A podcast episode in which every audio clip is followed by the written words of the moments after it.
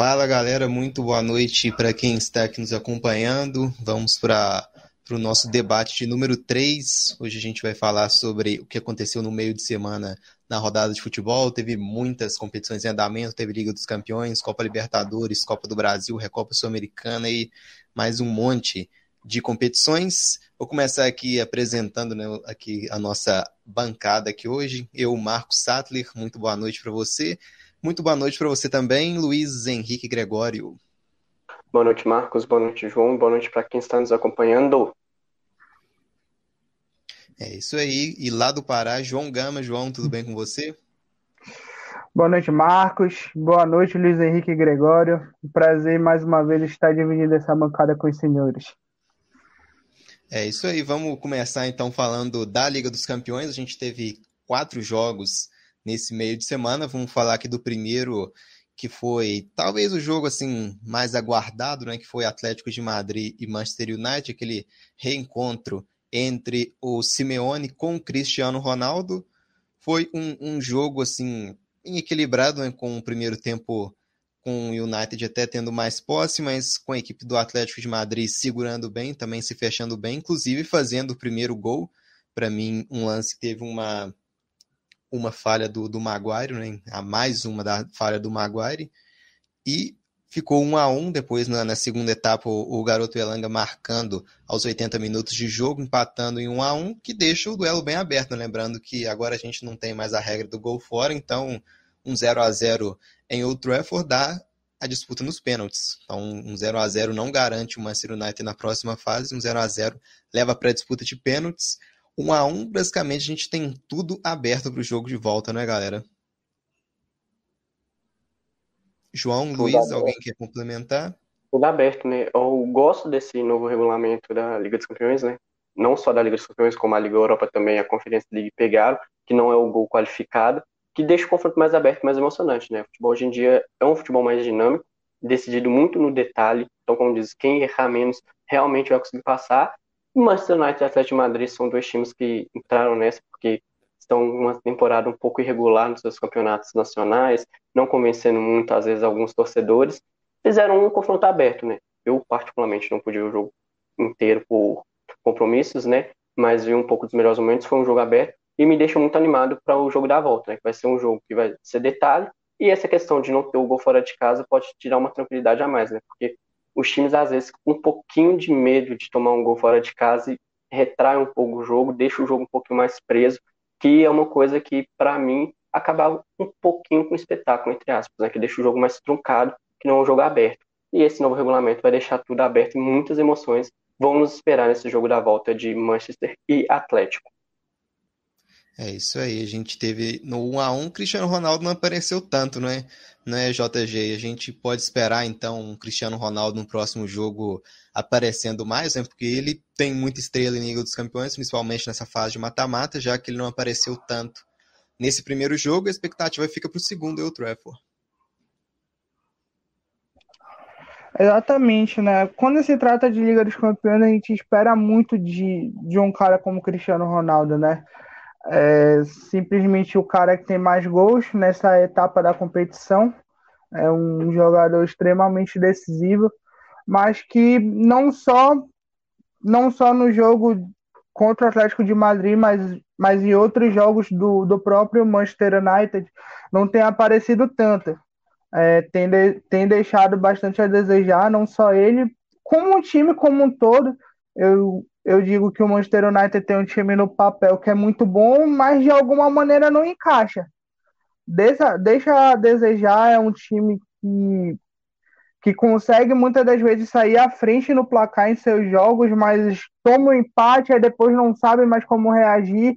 Aí antes de. Aí quando tem a, é, o resultado parcial em mãos, não consegue ampliar, o, a equipe perde muitos gols. Isso é uma, uma característica que pode pode fazer, pode pesar de alguma forma para o United no jogo da volta. Claro que joga em casa, o fator casa é, pesa bastante. Pesa também o fator Cristiano Ronaldo na, no mata-mata da Champions e também pesa o fator Cristiano Ronaldo contra o Atlético de Madrid, que tem um retrospecto muito bom contra eles. É um cara que simplesmente ama decidir jogos contra o Atlético de Madrid. Eu acho que deve ser um dos jogadores que o Diego Simeone mais deve ter raiva no mundo do futebol. É literalmente a, a pedra no sapato dele. E eu espero realmente um grande jogo. Espero um jogo aberto. É, destacar o menino Elanga, que de fato é um jogador que o, que o Ralf Rangnick tem bancado, que tem é, feito valer a aposta nele é, fez com que o United não saísse com um resultado ruim no jogo da ida, para deixar tudo cada vez mais aberto no jogo da volta. É isso aí, tudo aberto para o jogo de volta. A gente teve um a um entre Atlético de Madrid e Manchester United no duelo de ida, e no outro jogo que também aconteceu na, na quarta-feira, a gente já teve uma partida com mais gols, um jogo mais agitado entre Benfica e Ajax, e deu o placar em 2 a 2 em Luiz Henrique Gregório. Conta pra gente aí um pouco do que rolou nessa partida. Talvez esse possa ser, para mim, um dos confrontos mais equilibrados, assim, em termos de fase e dos dois times, né? Benfica e Ajax são dois times que disputam muito bem o seu campeonato nacional, estão em boa fase, né? O Benfica está ali top 3, mesmo que capengando um pouco com o Porto e com o Sport, o Ajax vem muito bem no holandês e vem fazendo uma grande Liga dos Campeões. Foi um jogo muito emocionante. É, eu só pude ver o compacto também, né? A IBU quase nunca falha, falhou justamente quando eu fui ver o jogo. Eu só pude ver os últimos nove minutos do jogo, infelizmente. Mas muitos comentários elogiaram, falaram que foi um jogo muito aberto, com as duas equipes tentando e conseguindo, como diz, dominar partes do jogo, né? É, o destaque fica para o Harley, né? Que além de fazer um gol para o Ajax, sendo artilheiro da Liga dos Campeões mais um, fez um gol contra também. Ou seja, o cara gosta de gol, né? Tanto faz se é contra ou não, se contar para a artilharia dele, eu acho que vai ficar mais feliz ainda. Mas o Tadic abriu o placar para o Ajax, o Halle empatou fazendo contra, depois ele fez o segundo gol do Ajax e Arenchuk acabou empatando. Esse jogo da volta na Johan Cruyff Arena, para mim vai ser um jogo muito bom, justamente porque é, as suas equipes são equipes que gostam um pouco de jogar de forma ofensiva, é, oferecendo perigo para a meta adversária. E como gostam de se firmar e querem evoluir um pouco mais, sei que vai ser um jogo muito aberto e que vai ter emoção. Ainda que talvez também possa ter disputa de pênaltis para deixar esse confronto mais é, emocionante. Creio que é um confronto que realmente não dá para cravar se alguém vai passar ou não, justamente porque o Benfica, mesmo jogando em casa, não conseguiu ser dominante 100%, então, creio que o Ajax também seria uma surpresa se conseguisse fazer seu jogo se prevalecer durante os 90 minutos, né, dessa partida, mas creio que possa vir uma prorrogação, uma disputa de pênalti, sim, para ver quem passa de Benfica e Ajax. É isso aí, um abraço aqui para o Marcos que está acompanhando a gente aqui, né, deixando nos comentários aqui saudando o Flamengo, né, torcedor do, do Flamengo. Então, um forte abraço aqui para o Marcos acompanhando a gente.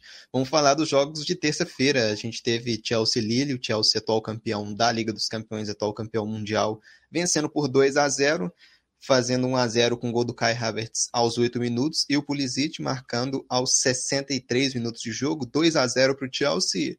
Talvez a gente esperava uma vitória até mais tranquila, não sei se vocês concordam. Lille em alguns momentos a partida dificultou principalmente na, no, no sistema defensivo, jogou em alguns momentos até bem, mas não chegou assim também a incomodar o Chelsea no jogo. O Chelsea venceu por 2 a 0 e deu um passo legal, né, João? Não está garantido ainda, né, JG? A gente pode falar isso, mas está bem encaminhado. Realmente, né? É, eu acredito que a equipe do Chelsea é é, é uma das equipes mais consolidadas dessa fase da Champions. É, o jogo, tive a oportunidade de assistir este jogo terça-feira. É, foi um jogo que, por um momento, eu achei que o Lille conseguiria reagir para cima do Chelsea, pelo fato de que, logo quando saiu ali o primeiro gol do, do Kai Havertz, é, a gente já teve ali é, dois lances antes que antecederam o gol com o próprio Havertz o primeiro, o Aspilicueta cruza primeiro da área, ele pega meio que de canela e a bola sobe muito. No segundo, o goleiro Léo Jardim faz uma grande defesa. E no escanteio que, que sucedeu esse lance, saiu o primeiro gol do Chelsea.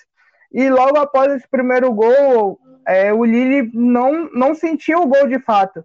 É, atacou com aquilo que tinha disponível, foi foi para cima do Chelsea é, é, em cima das suas limitações, tanto que finalizou mais do que o Chelsea no jogo. A gente tem aqui nove finalizações do Chelsea contra 15 do Lille. Porém, a equipe do Chelsea foi mais eficiente, né? A gente tem aqui quatro finalizações no alvo do Chelsea e duas do Lille. Mas a gente não pode dizer que o time francês se escondeu do jogo. A todo momento tentou ir para cima do Chelsea, é, com, com destaque para o ponta francês Jonathan Bombard, onde as melhores ações do jogo do time francês saíam dos, dos pés dele, jogador muito rápido, habilidoso. E acredito que seja um dos confrontos né, que, estejam, que estejam, de certa forma, com um pé mais à frente, devido aos elencos, devido também a, a força, a, a força também individual de alguns jogadores. Acredito que não só o coletivo, mas o individual do Chelsea se sobrepõe à equipe do Lille. E eu acredito muito na, na classificação do atual campeão da, da Champions. É, isso aí. Vitória que encaminha bem o Chelsea para a fase de quartas de final da, da Liga dos Campeões. A gente teve outro duelo também. Antes disso, vou, vou perguntar também para Luiz Luiz, de, de 0 a 10, qual a chance que você vê do, do Lille conseguir reverter esse, esse placar contra, contra o Chelsea? Antes disso, só mandar um abraço aqui para o Guilherme Roger acompanhando a gente. Forte abraço, Guilherme. Se, se o Marcos lá deixou o Mengo nos comentários, o Guilherme respondendo com flu, né? Ele que está feliz da vida com a vitória do Flusão no meio de semana na Copa Libertadores da América. Daqui a pouquinho a gente vai falar disso também. O Kevin Tavares aqui também participando com a gente nos comentários. Um abraço para o Kevin. A Fran também aqui participando nos comentários. Saudações atleticanas, né? o campeão de tudo, Clube Atlético Mineiro, campeão brasileiro da Copa do Brasil e no último domingo da Supercopa do Brasil para cima do Flamengo. Acho que o Pablo entrou aqui. Vamos ver se a gente consegue já sinal aqui com ele. Pablo, tá escutando a gente? Isso aí. Daqui a pouco o Pablo já. Então vou passar para o Luiz aqui. Luiz, para você de 0 a 10, qual a chance do, do Lille conseguir reverter esse duelo contra o Chelsea? Cara, esse gestual do João me diz muita coisa. Eu, particularmente, assim, não vou dar zero, porque seria. Assim, não gosto de dar zero, porque se no futebol tem uma, 1% de chance, tem chance. Então, dou dois, porque o Chelsea, o Tuchel é um time um treinador que tem um Chelsea na mão. O Chelsea joga muito bem, é o atual campeão, e por mais que vinha de uma temporada um pouquinho aquém, aí chegou no Mundial, jogou muito bem, agora retornando à Liga dos Campeões, é, passou em segundo no grupo, fez um jogo muito bom com o Lille, mas ele tem um time na mão, então eu acho que isso que dificulta o Lille, porque não é um time que é totalmente imprevisível para mim. Ele tem o time ofensivo na mão e consegue fazer o Chelsea jogar, nem que seja o, entre aspas, para o gasto para passar de fase. Então, eu dou uma nota 2 assim, de chance para o Lille passar. Impossível não é porque é futebol, mas muito difícil o Chelsea não avançar para essas quartas de final essa temporada e quem sabe brigar aí pelo bicampeonato europeu. É isso aí, a Fran participando aqui nos comentários, colocando um tadinho do Lille, zero é sacanagem. É, zero também a gente não descarta, né? A Fran, o namorado da Fran, meu amigo Jonathan, que é torcedor do Lille, né? Sempre com, com a camisa do Lille. Vamos ver se ele tá ou não confiante, né, Fran? Fala aqui pra gente nos comentários para ver se ele não tiver esperança, porque basicamente já acabou, né? Vamos passar para o próximo jogo que aconteceu na terça. A gente teve Villarreal e Juventus, placar de 1 a 1 Juventus saindo com um gol no início, fazendo 1 a 0 depois o Villarreal conseguindo o um empate na, na, segunda etapa, um a um, tudo aberto o jogo de volta lá na Itália, não é, João? Sim, muito importante também, acredito que seja um dos confrontos mais equilibrados junto, junto com o jogo de Benfica e Ajax. É, a Juventus achou o gol ali muito cedo com o Vlahovic, que estreou em Champions na, nesse jogo, precisou de apenas 30 segundos de jogo para deixar sua marca na, na maior competição de clubes da Europa. E, e a equipe do Villarreal que conseguiu reagir ali, ali pelo meio do segundo tempo, com pouco mais de uma hora de jogo, saiu o gol do Dani Parejo. E eu acredito num jogo bem equilibrado. É, o, eu gosto da equipe do Villarreal. Eu acho que é uma equipe que no sentido coletivo é uma equipe bem, bem ajeitadinha. É, no, jogou com, uma, com alguns jogadores que eu não esperava, por exemplo, se a gente for analisar é, a equipe que entrou a campo, a gente vê o Lo Celso, que está emprestado pelo Tottenham, fazendo ali dupla, dupla de ataque com o Dan Dilma. E o Samuel Chukwueze, que estava machucado, jogando ali pela, pela ala direita da equipe do.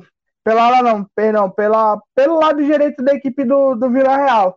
Mas no mais, eu acredito que foi uma equipe que soube ir para cima do, da Juventus, mesmo com resultado adverso, a gente sabe que levar um gol cedo é um banho de água, de água fria, tão quanto você levar um gol ali faltando poucos segundos para o intervalo, ou então no final de jogo, que ali você tem um planejamento talvez de ir para cima com tudo e não dá nem um minuto de jogo e você já toma um gol.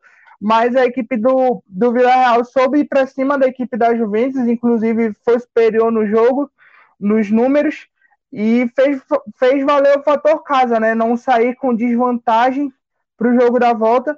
Eu acredito que seja um, um jogo bastante aberto. Eu também gosto gosto da equipe da, da Juventus pelo, pelo rumo que tomou, né? A gente acho que muitas pessoas se perguntavam qual, qual era aquele qual era o problema a final da Juventus que tinha Cristiano Ronaldo, mas que é, perdeu ali um pouco da sua dinastia na Itália, aí a gente vem, aí, aí, volta um técnico, um técnico conhecido da torcida, né, que é o Massimiliano Alegre.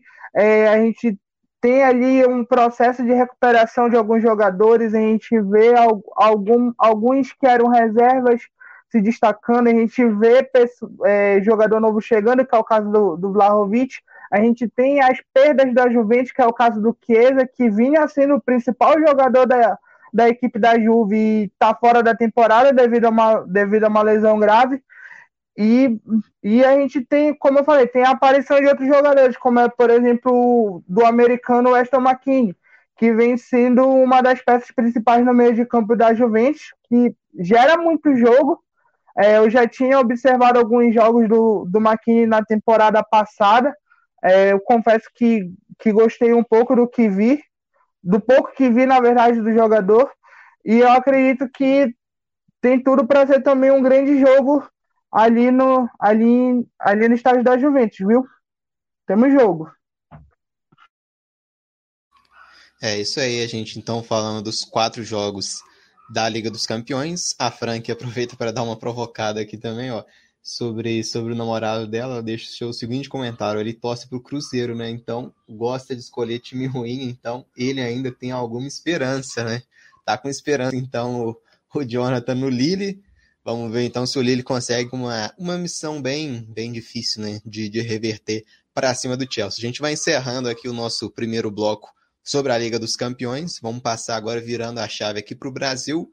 Vamos falar da competição mais democrática do país, a Copa do Brasil que a gente teve muitos jogos. A gente vai começar falando de, de um jogo que aconteceu ontem, um 0 a 0 entre Campinense e, e, e São Paulo. O Matheus, que hoje não está aqui com a gente, trabalhou nesse jogo de ontem entre, entre Campinense e São Paulo, um 0 a 0 bem bem ruim, assim, né? Não, quem, quem não assistiu não perdeu tanta coisa, não. Eu assisti e, e posso recomendar isso, que quem perdeu não, não vai fazer muita falta, não. 0 a 0 e eu vou chamar aqui o Pablo para comentar sobre esse jogo. Vamos ver se ele está com sinal aqui, se ele vai conseguir falar com a gente. Para o Pablo comentar. E eu vou também destacar aqui uma fala do, do Rafinha, né, o repórter do, do Sport TV, o André Hernan.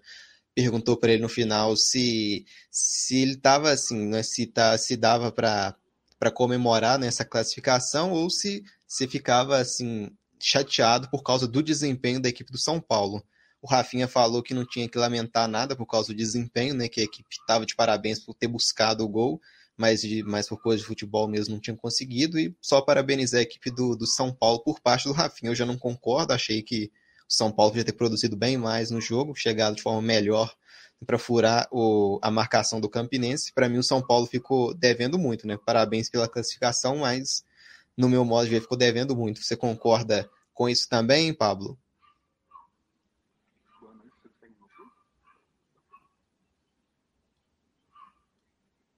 Pablo não tá saindo áudio. Tá conseguindo ouvir a gente, Pablo, Pablo. Deu uma falha de, de conexão. Depois a gente volta com, com o Paulo. Então, vou falar de outra partida que a gente teve na, na quarta-feira, que foi a vitória do Cruzeiro para cima do, do Sergipe. Lá em Sergipe, o Cruzeiro, com o segundo tempo, é, aproveitando né, as chances que teve após um primeiro tempo de, bem difícil, o, o Sergipe deu bola na trave, inclusive nos dois tempos. Esse placar de 5 a 0 ele é bem, bem mentiroso no que foi em si a, a partida do futebol apresentado pelo, pelo Cruzeiro, mas foi fatal, aproveitou a chance na segunda etapa e venceu pelo, pelo placar de, de 5 a 0 todos os gols no segundo tempo, né? O curioso, o primeiro gol foi do Edu aos 52 minutos de jogo já, e depois o João Paulo marcou, o Thiago marcou, e na reta final da partida o Vitor Roque marcou duas vezes e o maior campeão da Copa do Brasil vencendo por 5 a 0 para cima do Sergipe. Luiz Henrique Gregório, uma vitória pelo placar digna de maior campeão da competição, mas o Cruzeiro passa ainda bem longe de, de ser considerado um dos favoritos ao título, né? É, pela fase, né? É o que o Rafinha falou. Às vezes o desempenho do Cruzeiro pelo segundo tempo faz 5x0, todo mundo, ou oh, é uma vitória. Mas o Cruzeiro é um time que está passando por uma reestruturação agora, querendo ou não, né? O Ronaldo comprou, trouxe o Pessolano, que tem uma característica de treinar, e passa também por uma entre-safra, né? Juntando um pouco jovens é, da base do Cruzeiro com um pouquinho de experiência, né? Tudo dentro do limite financeiro que o Ronaldo implantou. Então o Cruzeiro dá um ano, né? Se o jogo não foi tão bom, mas mostra que o Cruzeiro está sabendo aproveitar as oportunidades. No futebol, nem sempre, ainda mais em mata-mata, vai ser assim. Um time vai jogar muito bem, criar muitas chances e pode ser eliminado, mas se um time uh, aproveita poucas chances que cria e consegue fazer os seus gols, consegue se classificar. Ainda é longe para se falar que pode ser considerado um favorito ao torneio, sim, mas de pouquinho em pouquinho, se chegar lá no mata-mata, tem hora que tradição pesa um pouco, né? E com um calendário no Brasil com um pouco atribulado, né? Nos times onde está Libertadores, por exemplo, já entram na terceira fase. Cruzeiro, se tiver um calendário um pouquinho mais folgado, né? Mesmo disputando Série B. Os outros times Série A, por exemplo, se tiver um calendário mais folgado, pode vir com os times descansados e, quem sabe, vencer etapas. O maior campeão da Copa do Brasil, tradição no torneio conhecer, pode. Pode não ser considerado favorito, mas nunca duvide do time celeste daqui de Minas, porque ele gosta de uma Copa do Brasil e gosta de fazer bonito nessa competição. É isso aí. Dar um destaque para a galera nos comentários o Neto Basílio aqui participando com a gente. Um salve, Neto Basílio, forte abraço. Mandando um abraço aqui também para o JG, um abraço para o Luiz. A Fran aqui participando também, Rio do São Paulo em 2014, 15, 16, 17, 18, 19, 20, 21. Rio agora, né? Vamos ver se a gente vai rir ou não. Do São Paulo nesse ano. Ano passado, o São Paulo foi campeão paulista, né? Perseguiu o título desde 2005.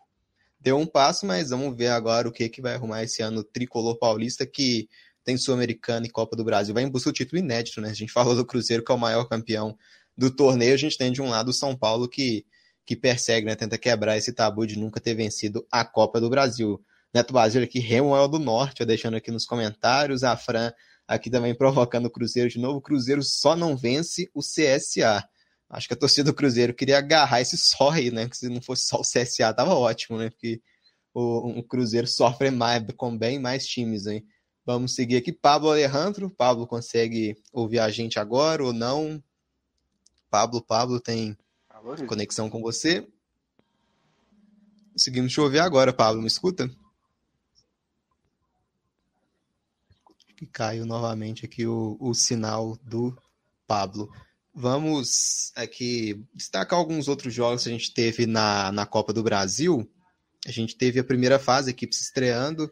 Vamos passar aqui em, em, um pouquinho dos, dos jogos. Algumas partidas até mais que surpreendentes. O Tum Tum vencendo Volta Redonda por 4 a 2 A gente teve a classificação do Santos também para cima do Salgueiro, vencendo por 3 a 0 lá em Salgueiro. A gente teve a equipe do Glória eliminando o Brasil por 1 a 0 Uma zebra, o Tocantinópolis vencendo o Náutico por 1 a 0 Alagoinhas e o CSA empataram em 1 a 1 Lembrando que o visitante se classifica nessa fase em caso de, em caso de empate. A gente teve o Maitá 2 a 2 com o Brasiliense, o Nova Iguaçu e Criciúma empataram em 0 a 0 o Fluminense do Piauí venceu o Oeste por 2 a 0 e a gente teve Bahia de Feira 2, Coritiba 5. Alguém quer destacar alguma dessas partidas? Luiz, JG? Algum destaque para algum desses jogos? vou Luiz... deixar o JG começar, porque as últimas eu comecei, se o JG quiser começar. E... Vamos lá, né? Vou, vou dar essa destacada em um adversário direto do, meu querido e amado Clube do Remo, que é o nosso querido Voltaço, que é dono até agora de uma das maiores zebras desse início da, de Copa do Brasil. É, não só ele, como também, como também o Náutico, tinha falado né, nos bastidores antes de a gente começar que o Tocantinópolis tem um, tem um lugarzinho ali especial na minha história como torcedor do Clube do Remo, que foi ali o clube que o Remo passou ali no mata-mata do acesso do título da Série C de 2005. Porém, vamos lá, vamos falar desse voltaço, perdeu ali para o nosso caçulinha da competição, inclusive estava vendo algumas coisas que a equipe do Tuntum está se arrumando para pagar um bicho para os caras eliminarem o Cruzeiro. Os caras estão tá animados, né?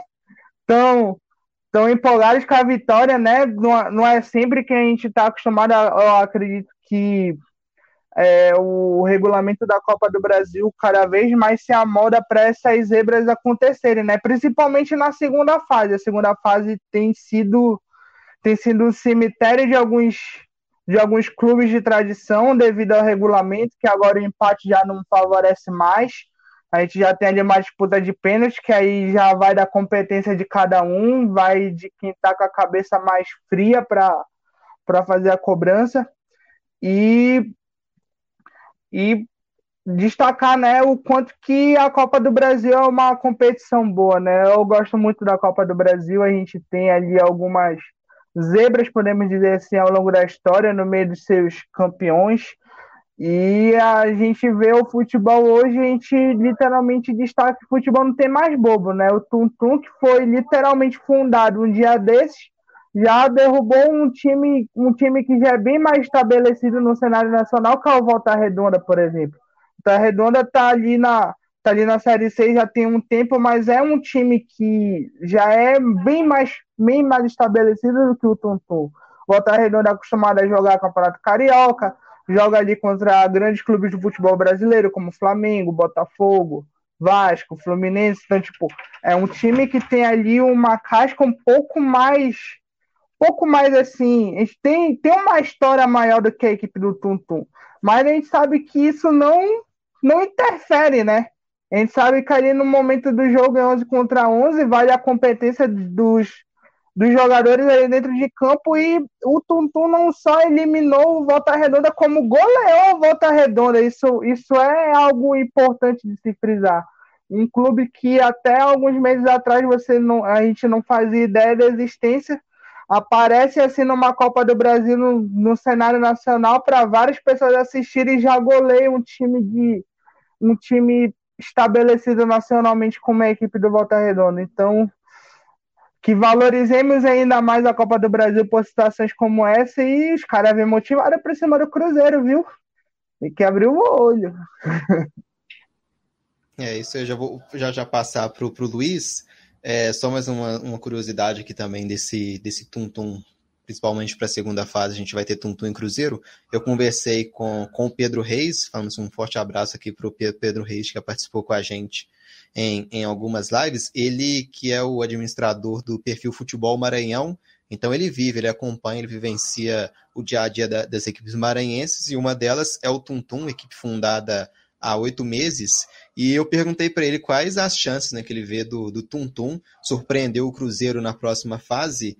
E ele falou que se, se for permitido o Tum Tum jogar no seu estádio, que é o estádio Rafael Seabra, ele vê o Tum Tum até com uma chance de, de classificação, de 0 a 10. Ele, ele disse que a chance fica na casa de 3, né, se, se a equipe conseguir jogar no seu estádio em Tum Tum. Ele destacou também que, que a equipe tem, tem um bom esquema tático, mas o que pesa muito nesse, nesse duelo contra o Cruzeiro é principalmente a questão física. O preparo, a condição principalmente de estrutura, que é, é, é ainda a estrutura do Tum-Tum é muito precária, então esse é um fator que desequilibra bem a balança a favor do Cruzeiro. Mas aí ele falou também que se a partida não pudesse em Tum-Tum e for no Castelão em São Luís, aí ele disse que a chance do Tum-Tum ela fica bem, bem próxima de zero, chance 1, basicamente, só para não, não descartar. Então ele viu um tum-tum para ter alguma chance contra o Cruzeiro, ele vai ter que jogar no seu estádio em Tum-Tum. Se marcarem uma partida para o Castelão, que já é um campo mais amplo, já é na capital, onde o Tum-Tum não tem torcida, então se marcar para o Castelão, raramente vai, vai ser, vai ser, rara vai ser a chance do, do Tum-Tum surpreender o Cruzeiro. Luiz Henrique Gregório, algo acrescentar dessa, dessa primeira fase da Copa do Brasil? É o que o João falou, né? No futebol hoje em dia não existe gente boba. É, tum tum, tomar que faça um grande jogo com o Cruzeiro, né? Posso animar. Eu particularmente gosto de jogos da Copa do Brasil justamente por juntar essa parte de times entre as desconhecidos com times grandes e que às vezes dão bons jogos e surpreendem. Eu particularmente vou torcer para ir para a disputa de pênalti, porque eu gosto dessa decisão ali na marca do penal, deixa a tensão no ar. E eu tinha ido realmente pesquisar o Tutum oito meses foi vice-campeão da segunda divisão do Campeonato Maranhense e ganhou a Copa da Federação Maranhense de Futebol, né? Então aí conseguiu essa surpresa, classificou eliminou o Voltaço. Particularmente é um time que eu gosto, time de Volta Redonda. Já foi no Raulino. Tava torcendo pro Volta Redonda passar justamente para pegar o Cruzeiro também, quem sabe eliminar o Cruzeiro, mas já que não deu pro nosso Voltaço, que o Tutu, quem sabe faça um grande jogo com a equipe do Cruzeiro. Com o Brasil, um destaque que eu acho ruim dessa primeira fase é justamente o empate da classificação para o time visitante, né? É, no modo geral, os jogos, a maioria, pelo menos pelos placares que a gente foram vendo, é, foi com o visitante passando por causa de um empate, o que eu acho ruim, porque se o time tem melhor estrutura, é considerado melhor do que o time mandante, então a obrigação de ganhar é dele. Então, acho que essa questão do empate é, tira um pouquinho da qualidade do jogo, porque o time que joga em casa às vezes pode ficar um pouquinho mais amedrontado, tem que sair mais pro jogo. E o time que é visitante tem que, tipo, literalmente só colocar os 11 jogadores em campo. Se ele não quiser dar um ataque, por exemplo, é tipo 0 a 0 opa, classificou. Aí entra um pouquinho no que o Rafinha falou da equipe de São Paulo, né, que tem que parabenizar a equipe, querendo ou não, é o regulamento da Copa do Brasil, um 0 a 0 classifica sim. Pra gente que vê o jogo, analisa, obviamente, podemos querer mais, podemos cobrar. Rafinha, para mim, foi esperto, fez aquele protocolo, não se cobra é questão de grupo na frente de todo mundo, questão de gestão, né, como diz, mantém as críticas ao jogo que o São Paulo fez uh, no vestiário mesmo, os jogadores conversam entre si, externamente sempre aquela questão, né, não, jogamos bem, fizemos o regulamento, aquela entrevista toda é, de jogador de futebol, né, fizemos, jogamos, tentamos, infelizmente o resultado não veio. Mas a primeira fase da Copa do Brasil, para mim, é muito mais isso para os times visitantes, é jogar pelo regulamento, pelo 0 a 0 pelo 1 a 1 jogar aquele dá para o gasto. Para mim, poderia mudar essa primeira fase, esse regulamento e fazer igual da segunda fase, que aí o empate vai para os pênaltis. E como o João disse, quem tiver melhor, mais concentrado, bate. E aí, quem sabe, anote o placar e consiga classificar a sua equipe. O meu destaque mesmo da Copa do Brasil é realmente essa primeira fase que eu não gosto muito do regulamento. Fora isso, os jogos uh, surpresos voltar a ser eliminado, o Náutico ser eliminado, mas muitas das equipes classificaram por empates. Por exemplo, a Havaí, que é o time de segunda divisão, empatou de 1 a 1 com o RT e se classificou justamente por causa do regulamento, né? Como diz, uh, tirou uma chance da RT, quem sabe, tentar fazer igual o Tutu, passar de fase e ir mais longe na competição. O meu destaque mesmo é esse mesmo. É isso aí, o Pablo que. É... Só, só falar rapidinho o comentário do Pablo, João, já passo para você. Paulo não conseguiu entrar por problemas técnicos, mas deixando aqui nos comentários, o maior destaque do jogo foi o Matheus Henrique de Gandula, o nosso Matheus Henrique, que ontem foi, foi Gandula no jogo entre, entre Campinense e São Paulo. E ele colocando aqui, ó, o primeiro tempo criou bastante, perdeu alguns feitos com, com o Rodrigo Nestor, sendo destaque. No segundo tempo, não não pode nem ser considerado futebol. Jogo horrível do São Paulo, principalmente na, na segunda etapa, eu concordo com o Pablo. Assisti esse jogo, o primeiro tempo, realmente, o, o São Paulo tentou mais, embora ainda pecando né, no, na hora H, tanto no momento de, de passes decisivos ou até de finalização. No segundo tempo, já foi, foi um futebol bem, bem mais apático. João Gama, com você. É, só para complementar é, a estatística que o Luiz Henrique Gregório trouxe a respeito da primeira fase da Copa do Brasil, eu concordo. É, acredito que realmente o regulamento favorece quem é maior, favorece ali, no caso, ali quem está num ranking acima, porque às vezes nem é, nem é porque um time é maior do que o outro, geralmente é por falta, é por questão de ranking, se a gente for analisar o, o momento do time. O time que está abaixo, às vezes, está jogando até melhor do que, time, do que o time que está acima. E só para ilustrar, é, a gente teve 17 jogos, ainda, que ainda não acabou, né? Primeira fase da Copa do Brasil. Mas nesses dois primeiros dias a gente teve 17 jogos, com apenas seis deles o time, o time, o time visitante vencendo. O restante ou foi empate ou aconteceu do time mandante estar tá ganhando o jogo, como foi o caso aqui de Cascavel e Ponte Preta, que foi 1x0 para Cascavel, o caso do próprio Tuntum, que a gente estava dialogando, que venceu o Volta Redonda venceu do, dos seus domínios, o Azuris de, de, de, do Paraná, que venceu o Botafogo de Ribeirão Preto, dentro de casa também por 1 a 0 Aí a gente já tem o Glória de Vacaria que venceu o Brasil de Pelotas, o Grêmio Esportivo Brasil, dentro da sua casa também. A gente tem a, o que eu considero como a maior zebra dessa primeira fase até então, que é Tocantinópolis e Náutico, que, que venceu no Tocantins por 1 a 0 o, o Fluminense do Piauí que venceu o Oeste dentro de casa e foi só. Aí depois a gente já vai pegando uma chuva de empate. A gente já tem Lagarto e Figueirense que foi 0 a 0 o RT Havaí que o Luiz Henrique Gregório pontuou, que foi 1 a 1 a gente tem aqui um pouco mais para baixo o Atlético de, de Alagoinhas contra o CSA, que também foi 1 a 1 o Maitá e Brasiliense, que foi 2 a 2 Nova Iguaçu e Criciúma 0 a 0 Campinense e o próprio São Paulo, que também foi 0 a 0 Então a gente tem ali um regulamento que descaradamente favorece quem é o maior no, na visão da CBF. Então acredito que a gente, se a gente tivesse é, primeira e segunda fase do mesmo modo, no caso do mesmo modo que é a segunda fase, onde ele, o regulamento já muda, onde o empate não favorece mais ninguém e é pênalti.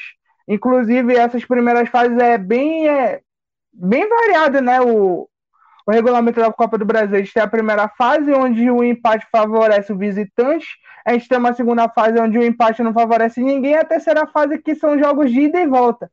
Então, é, é tem uma leve bagunçada, tem aquele toque de cariocão ali na, nas primeiras fases da, da Copa do Brasil, que às vezes acaba atrapalhando e que por, por, esse, por, por esse regulamento ser dessa forma, às vezes traz alguma injustiça para clubes menores que podem, que jogam literalmente ali a vira, porque alguns clubes literalmente ali passando de fase é um dinheiro que entra para eles que é literalmente a folha de um ano, folha de um ano e meio, folha que, que ajuda no dia a dia do clube, ajuda esses clubes a, a se estruturarem de fato.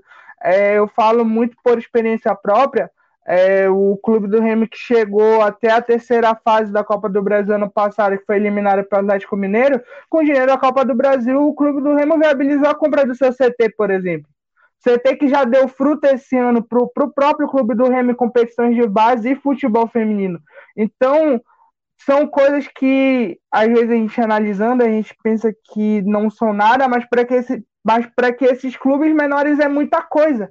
Às vezes é o próprio calendário, às vezes o cara é eliminado ali na Copa do Brasil, às vezes não tem mais calendário, porque às vezes são, são clubes ali que não têm muita experiência no seu estadual, conseguiram se classificar devido a ganhar alguma coisa ali dentro, ali dentro do seu estado. Então, vale muita coisa vale muita coisa e eu acredito que esses, esses clubes merecem respeito. Se eles estão na competição, então é porque eles estão para jogar. Eles estão ali para disputar alguma coisa. Eles não estão ali à toa. Eles não estão ali, dizer, como a gente costuma falar, para passear. Eles querem tentar fazer alguma coisa. Estão com oportunidade na mão e vão tentar fazer alguma coisa. Então, o mínimo que eu acredito que poderia acontecer é esses clubes terem essa oportunidade de ir além. De, de fato, a gente ver que o futebol brasileiro não se resume só aos clubes grandes, porque às vezes nem os clubes grandes se ajudam. Então, acredito que a gente, acredito que esse, esse regulamento poderia, sim, principalmente nessa primeira fase, gente podia dar eliminada aí do, do regulamento favorecer os maiores e a gente deixar uma, uma competição mais igualitária e ver realmente como dá. Como vai ser essa segunda fase agora para quem passar, um pênalti aí um time grande pode dançar e na, na, na competência ali no, no momento do ato. Então, acredito que seria interessante até mesmo para a própria competição da gente ver mais situações como, por exemplo, a de um tum-tum que foi que é um time recém-criado passando na presença dessa torcida e a gente vê ali a, o prazer e a alegria daqueles jogadores e do torcedor de estar tá conseguindo aquele feito que para o clube é inédito. É, isso aí, concordo plenamente com, com o João Gama.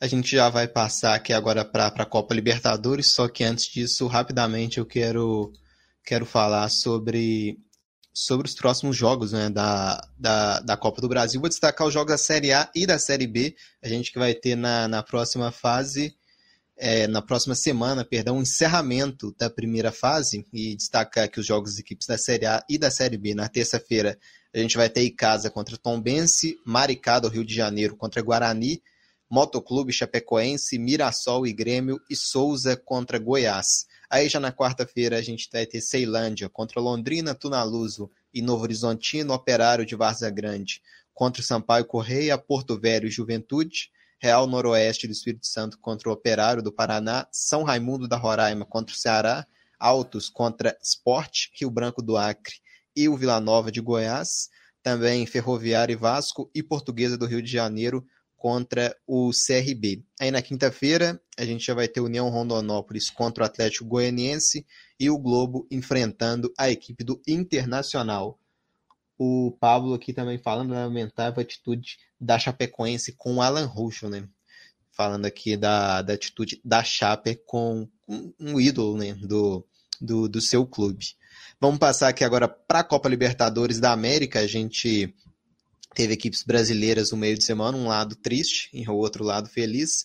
Vamos começar falando do lado triste, então. Né? Na quarta-feira a gente teve o América no Independência, que teve volume de jogo, teve posse de bola, mas não teve gol e foi punido no último, no último lance com o gol do Josué Colman o Guarani do Paraguai vencendo o América por 1 a 0 no Independência e agora o América precisa vencer por um gol de diferença para forçar a disputa de pênaltis ou por dois gols de diferença para se classificar para a próxima fase. O empate já dá a vaga para os paraguaios. Luiz Henrique Gregório, em qual escala complicou a vida do América, hein?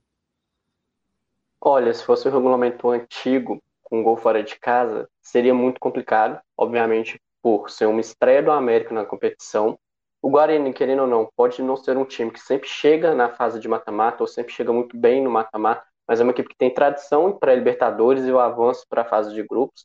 Se fosse regulamento antigo com gol fora de casa, complicaria muito, porque aí o Guarani poderia jogar pelo 0 a 0 fazer igual os times que fazem na Copa do Brasil, por exemplo, sentar no resultado e, como disse, se a gente fecha 11 aqui, não toma gol e pronto.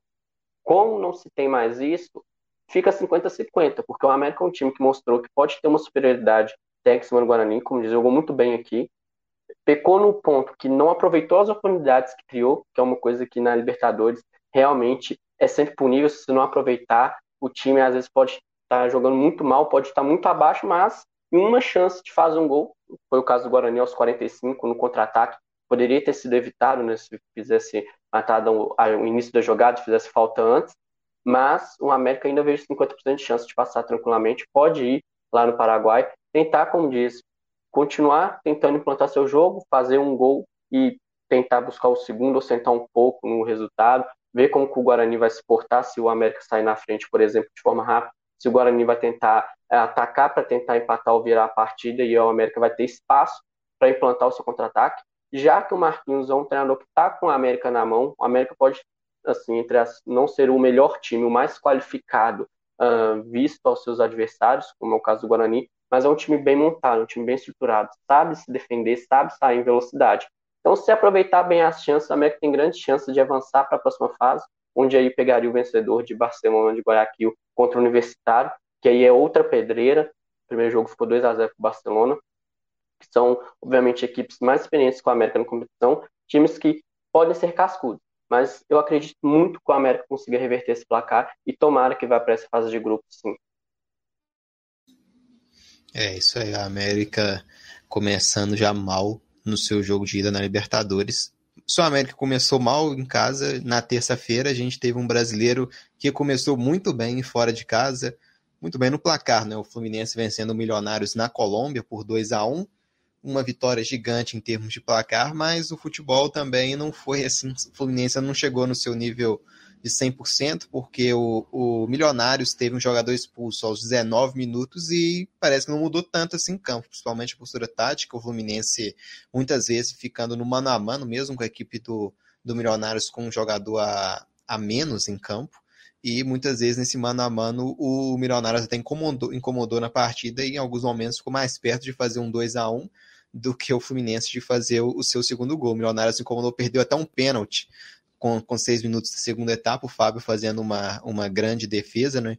Fábio que é um, um grande pegador de pênaltis, mas o Germancano também brilha, brilha a vantagem de se ter um, um, elenco mais qualificado e mais recheado. O Germancano entrando no segundo tempo, no Germancano entrando no lugar do Fred e, e conseguindo fazer, fazer o, o, gol da vitória. O Cano entrou ainda no primeiro tempo, aos 38 minutos de jogo, mas foi aos 77 minutos que o Cano fez o segundo gol e deu a vantagem ao, ao Fusão para o jogo de volta. Quem falar um pouco mais aqui dessa, dessa partida de terça-feira é o João Gama, com você, hein, João? Vamos lá. Tive a oportunidade de assistir o jogo, é, concordo com o que o Marcos falou a respeito de que o Fluminense não chegou ainda no nível de futebol que a gente espera que um clube brasileiro apresente na Libertadores quem espere também que vá apresentar no Campeonato Brasileiro. É, eu acredito que a equipe montada pelo Fluminense é uma equipe boa. É, trouxe alguns jogadores pontuais, já tem ali alguns destaques da sua própria categoria de base, como por exemplo do volante André, que é um muito bom jogador. Aí trouxe o Germancano, trouxe, trouxe também o William. Então acredito que o Fluminense teve alguns reforços que foram pontuais. Tem o goleiro Fábio no gol também, que eu acredito que seja a contratação que o Fluminense não esperava fazer nessa janela.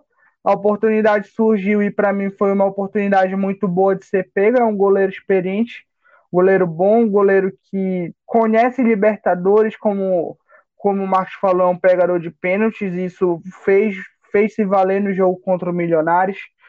É, mas eu eu vi por momentos também o que o Marcos viu. Eu vi um Milionários bem mais perto de fazer um 2 a 1 com um jogador a menos do que o Fluminense conseguir virar o jogo com um jogador a mais. É, eu vi uma certa dificuldade ali do Fluminense de impor o seu jogo mesmo estando com a menos.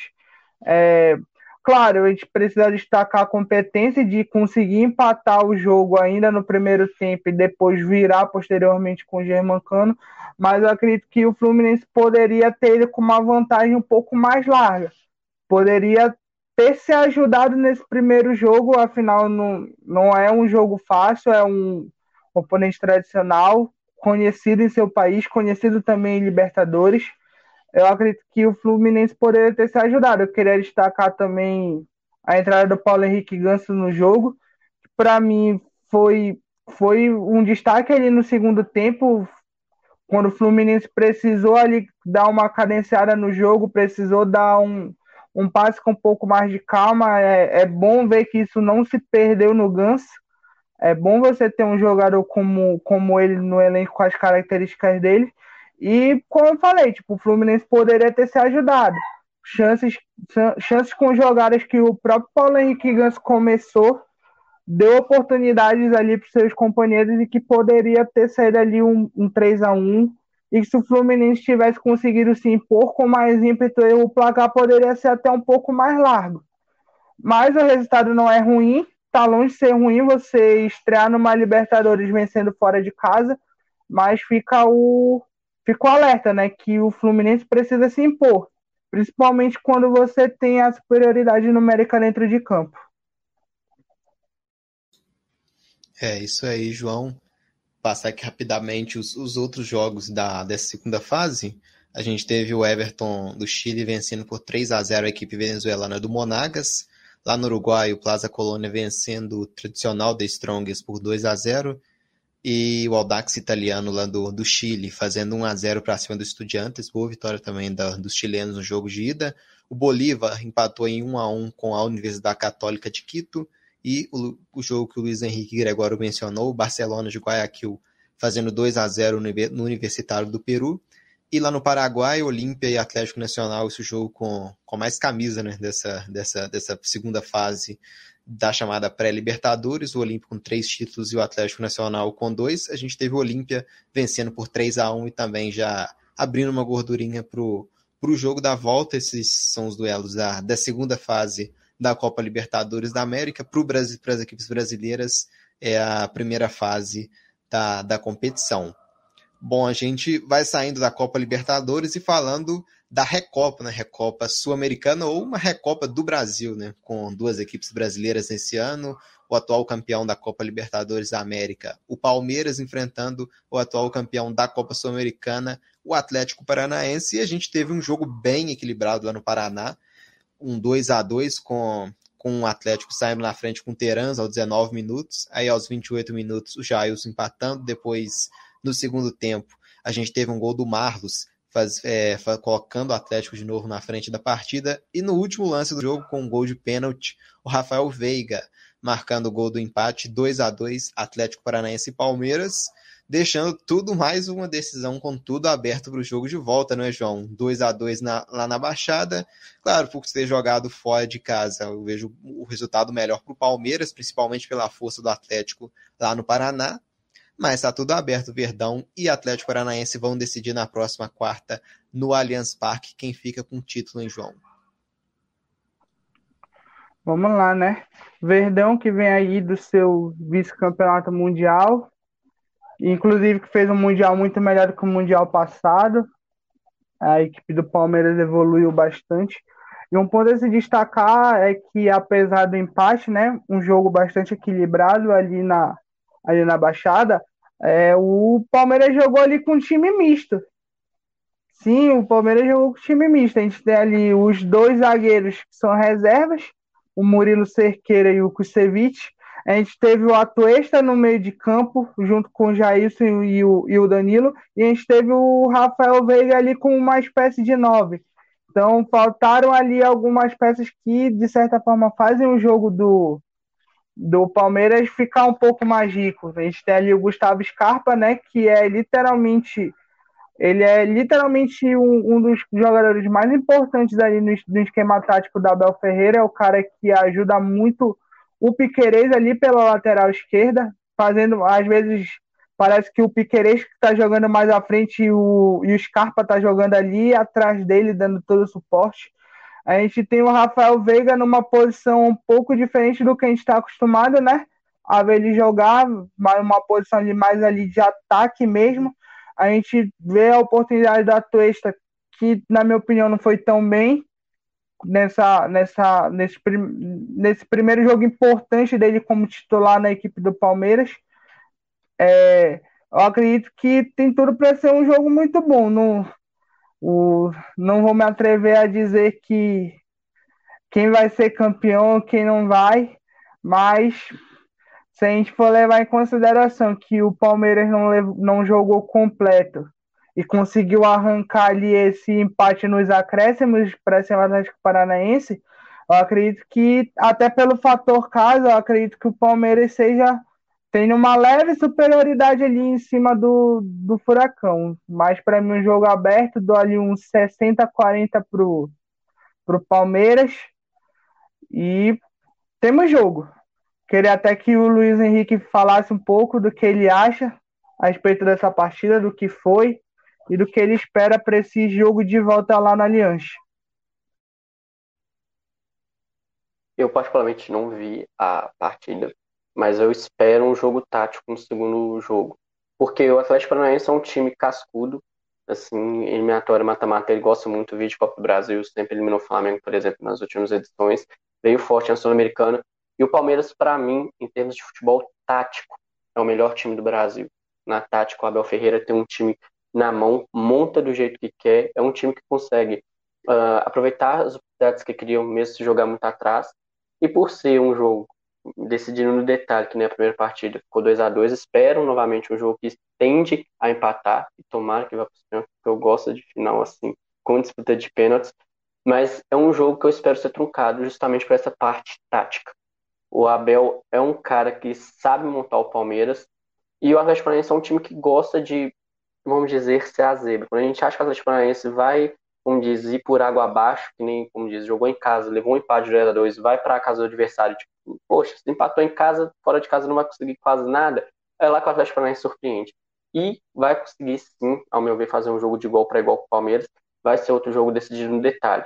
Aí, como diz o João, destacou se o Palmeiras jogou com o time misto, jogar com o time completo, quem sabe aí conseguir colocar mais pressão no Atlético Paranaense e tentar decidir a parada sem uma disputa de pênaltis, por, por, por exemplo. Mas eu prefiro que seja lá nos pênaltis, sim, por mim, empate de novo, para ter essa emoção, que é o que marca esses confrontos de Copa do Brasil. Bom, hoje em dia, o Brasil está sendo decidido muito no detalhe, o Palmeiras e Atlético Paranaense mostrou isso. Quem falhar menos, quem presta atenção naquela, tipo, aqueles últimos 10 metros que você corre, você consegue fazer a cobertura do zagueiro, vai ser o que vai decidir esse jogo. E é aí que eu acho que o Palmeiras possa ter um pouquinho de vantagem pela experiência dos últimos anos, tem chegado a várias decisões, ganhando muitas.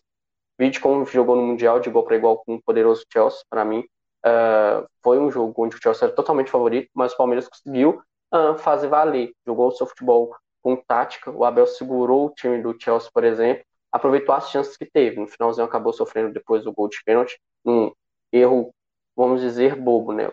Foi uma falha, né? Um braço alto aberto, como disse, foi um detalhe. Então, se o Palmeiras e o Atlético Paranaense conseguissem é, pegar esse detalhezinho e concentrar 100% do jogo, aí sim vai ter um jogo muito apertado, muito amarrado e creio que muito gostoso de assistir para essa final de Recopa. Sou que nem o João, não consigo cravar quem vai ganhar. Só espero que seja nos pênaltis para ter emoção até o final mesmo.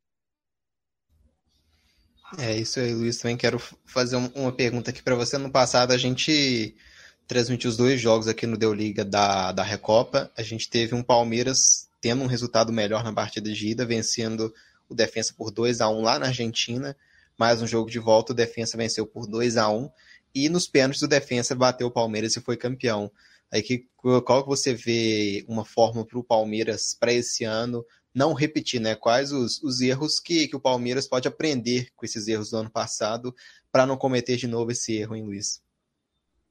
É justamente se apegar no detalhe, esse cochilo. Por exemplo, o Palmeiras, para mim, jogou muito melhor do que o Defensa e o Justiça, mas quando o Defensa fez o primeiro gol, por exemplo, deu uma baixada de ânimo na equipe do Palmeiras. Aí o adversário cresceu. Se o Palmeiras quiser, entre aspas, ganhar de uma forma mais fácil, é isso, é manter a atenção e o ritmo, não abaixar. Se o adversário atacar com tudo, por exemplo, não é, se ficar afoito e tentar é, decidir rapidamente, por exemplo. É viver um pouco mais com calma um momento para tentar achar o espaço durante o próprio jogo. Acho que é isso que o Palmeiras tem que melhorar é, em comparação com a última Recopa, por exemplo, que acabou perdendo um detalhe. Justamente quando o adversário cresceu, o Palmeiras deu uma desconcentrada, abriu um pouco a mais de espaços para a equipe adversária conseguir penetrar e fazer seu jogo valer. Então, se o Palmeiras tentar isso, creio que vai conseguir ter um êxito, quem sabe, no tempo normal, nessa disputa da Recopa Sul-Americana. É isso aí. Só uma, uma, uma pergunta agora à parte: é, quem que vocês veem hoje como o melhor jogador brasileiro em atividade? Hulk ou Rafael Veiga? Vou começar com você, hein, João. Se você vê outro também, pode falar. Eu citei esses dois que, para mim, hoje são os dois melhores em, em atividade aqui no, aqui no Brasil. O JG até saiu, hein, Luiz? Já saiu, jogando para você, então, responder, hein, Luiz, quem você vê, o Hulk ou, ou, ou o Rafael Veiga, ou algum outro, né? Para mim, são os dois melhores hoje. O João voltou aqui. Vamos ver, João. Um, um leve erro técnico. Até saiu por ter que responder, né, João? Quase me deixei afoito aqui pela polêmica. Vamos lá. Pode citar Olha, outro, tá? Pra mim são os dois melhores, se quiser citar outro. É, eu gosto bastante dos dois jogadores, é, mas vou defender algo que é, é, uma opinião minha, que tem, tem surgido nos últimos tempos, um cara que eu acredito que merece pelo menos ser testado na seleção brasileira, é o Rafael Veiga.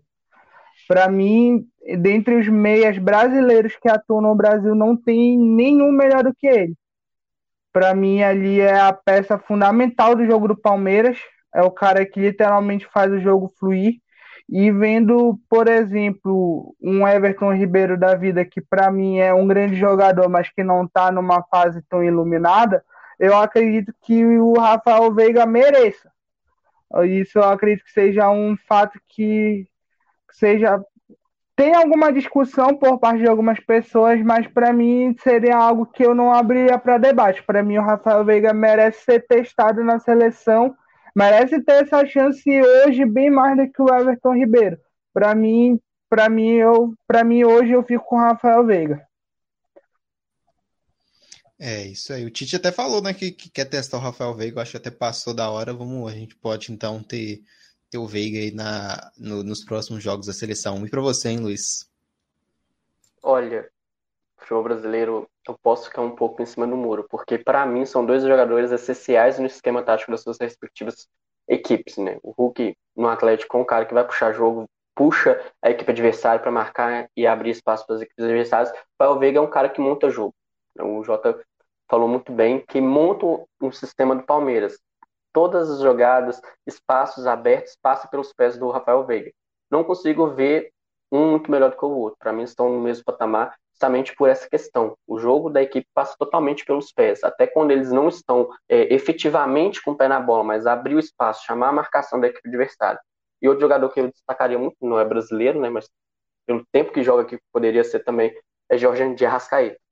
Para mim, por exemplo, o jogo de Atlético e Flamengo pela final da Supercopa do Brasil, que a Rascaeta achou de espaço nas costas da defesa do Atlético, por exemplo, uh, é impressionante. Então, para mim, posso juntar o Rascaeta a esse trio, seus três principais jogadores, pelo, menos até essa parte do calendário brasileiro, como os três melhores do Brasil. Não consigo colocar um melhor, porque para mim os três ficam no mesmo nível. Talvez o Hulk tenha mais, como diz, bagagem, por já ter jogado na Europa, tenha mais nome, e o povo fala, ah, não, não tem como não achar o Hulk melhor que o Rafael Veiga, por exemplo. Que nem o Jota destacou, que quem sabe tem uma chance na seleção brasileira, né? O Moisés falou, nas últimas três rodadas da eliminatória, pode testar ele. Ser convocado para a Copa do Mundo aí outros 500, mas são os três principais jogadores para mim. Porque tem essa característica do jogo da sua equipe ser muito uh, dependente, assim, da, do bom jogo do jogador no dia. O Hulk pelo Atlético muda completamente o jogo no dia que ele, como diz, né, vai estar tá ligado, vai estar, tá, entre aspas, naquele naipe, é um, vai dificultar para a equipe adversária. O Veiga é a mesma coisa, o Arrascaeta é a mesma coisa. Para mim, talvez o Arrascaeta, pelo mais tempo, uh, possa ser considerado melhor. Sim, mas para mim é mesmo patamar. Não consigo ver assim, um melhor que o outro. Mesma prateleira para mim, neste momento. É isso aí, um abraço aqui para o Pedro Paulo, né? o Pedro Reis, também é administrador lá do, do, do Futebol Maranhão no Twitter. Você ainda não seguiu, segue lá. Tá aqui na descrição. Não, não tá na descrição, tá nos outros vídeos, mas só seguir lá no Twitter, jogar Futebol Maranhão, vocês vão acompanhar o Pedro que faz um ótimo trabalho lá cobrindo os times maranhenses e também em termos de atualização do ranking da CBF. É isso aí, a gente já vai chegando aqui no final. Mais alguma coisa para acrescentar? Luiz Henrique Gregório, João Gama. Eu não tenho mais nenhum comentário à parte, não. Só agradecer você, JV, você, Marcos e a galera que nos acompanhou aí pela companhia. E venham mais Deu Ligas Debate aí para nossa alegria. É isso aí, João Gama. Também sigo o relator. Só agradecer mesmo. O papo de hoje, mais um papo muito bom. É, o calendário ali calendário nacional, continental, internacional está só começando tem muita coisa aí para acontecer. Por exemplo, domingo agora a gente já tem uma final lá na Inglaterra, final da Carabao Cup, que ali já está mais no meio, né? Mas mas estamos chegando, né? Tem muita coisa para acontecer, como eu falei na última live, é ano de Copa. A gente tem Libertadores aí para dar rumo, tem a volta, tem o jogo de volta das oitavas da Champions, tem a Europa League. Ah, uma coisa que a gente pode destacar da Europa League, por exemplo, Europa League, Europa League para quem não tem costume de acompanhar, Europa League sempre tem uns confrontos muito interessantes. É, eu, eu recomendaria muito dar um olho nessa próxima fase da, da Europa League, que tem, tem uns jogos muito legais se assistir, uns jogos bastante imprevisíveis, eu acho que vale a pena. No mais, só agradecer mesmo a presença de quem nos acompanhou aqui, mais esse debate agradecer a Luiz Henrique Gregório, a Marcos, por nos emprestar sua sabedoria em mais um debate. E é isso. É isso aí, um forte abraço, João Gama, um forte abraço para o Luiz Henrique Gregório e também para a galera aqui que nos acompanhou ao decorrer dessa live. E fica o convite para você que ainda não se inscreveu no nosso canal, se inscreva, ative o sininho né, para você ser notificado sempre e sempre que tiver um vídeo novo ou a gente tiver ao vivo aqui no canal também deixa o seu like, isso ajuda demais aqui a gente. Então é isso, vamos nos encerrando por aqui. Já fica o convite já para o próximo Deu Liga Debate, para acompanhar a gente, para a gente voltar com muito mais aqui né, do, de tudo no mundo do esporte. Vamos pedindo aqui então, um forte abraço para todos e até a próxima.